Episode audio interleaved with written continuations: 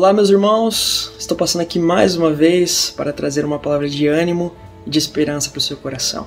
Um homem chamado Horatio Spafford, por conta de um grande incêndio, uma grande tragédia que aconteceu em sua cidade, em Chicago, tomou a decisão de, junto com a sua família, sua esposa e suas duas únicas filhas, de partirem para a Europa e ali recomeçarem as suas vidas. Porém, por conta de alguns problemas, aquele homem não conseguiu viajar com elas, fazendo com que elas viajassem sozinhas. E no trajeto, um grande naufrágio acontece, e a única sobrevivente, a sua esposa, envia um telegrama para o seu marido com a notícia de que as suas duas únicas filhas haviam morrido. Logo, aquele homem escreve um dos hinos mais lindos que conhecemos.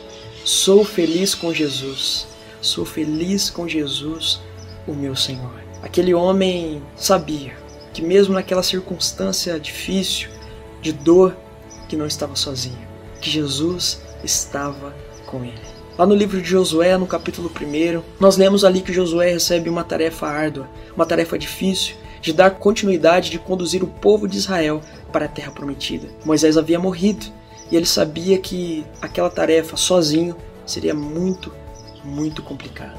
E no versículo 9 do primeiro capítulo de Josué, nós lemos o Senhor trazendo uma mensagem de esperança para o seu coração. Quando ele diz: Não disse eu para você ser forte e corajoso?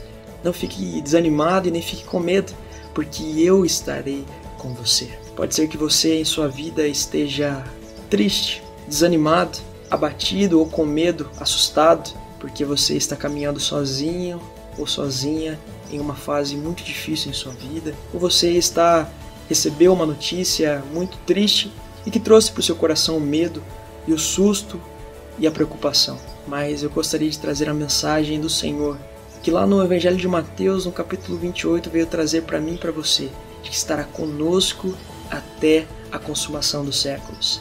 E lá em Hebreus, no capítulo 12, no versículo 2, nós lemos para mantermos os nossos olhos fixos em Jesus, que é o autor e consumador da nossa fé.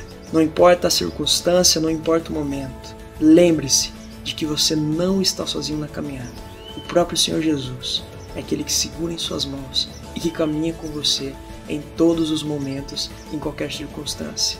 Que Deus te abençoe e que você seja renovado com a esperança de que você não está sozinho. Que Deus te abençoe.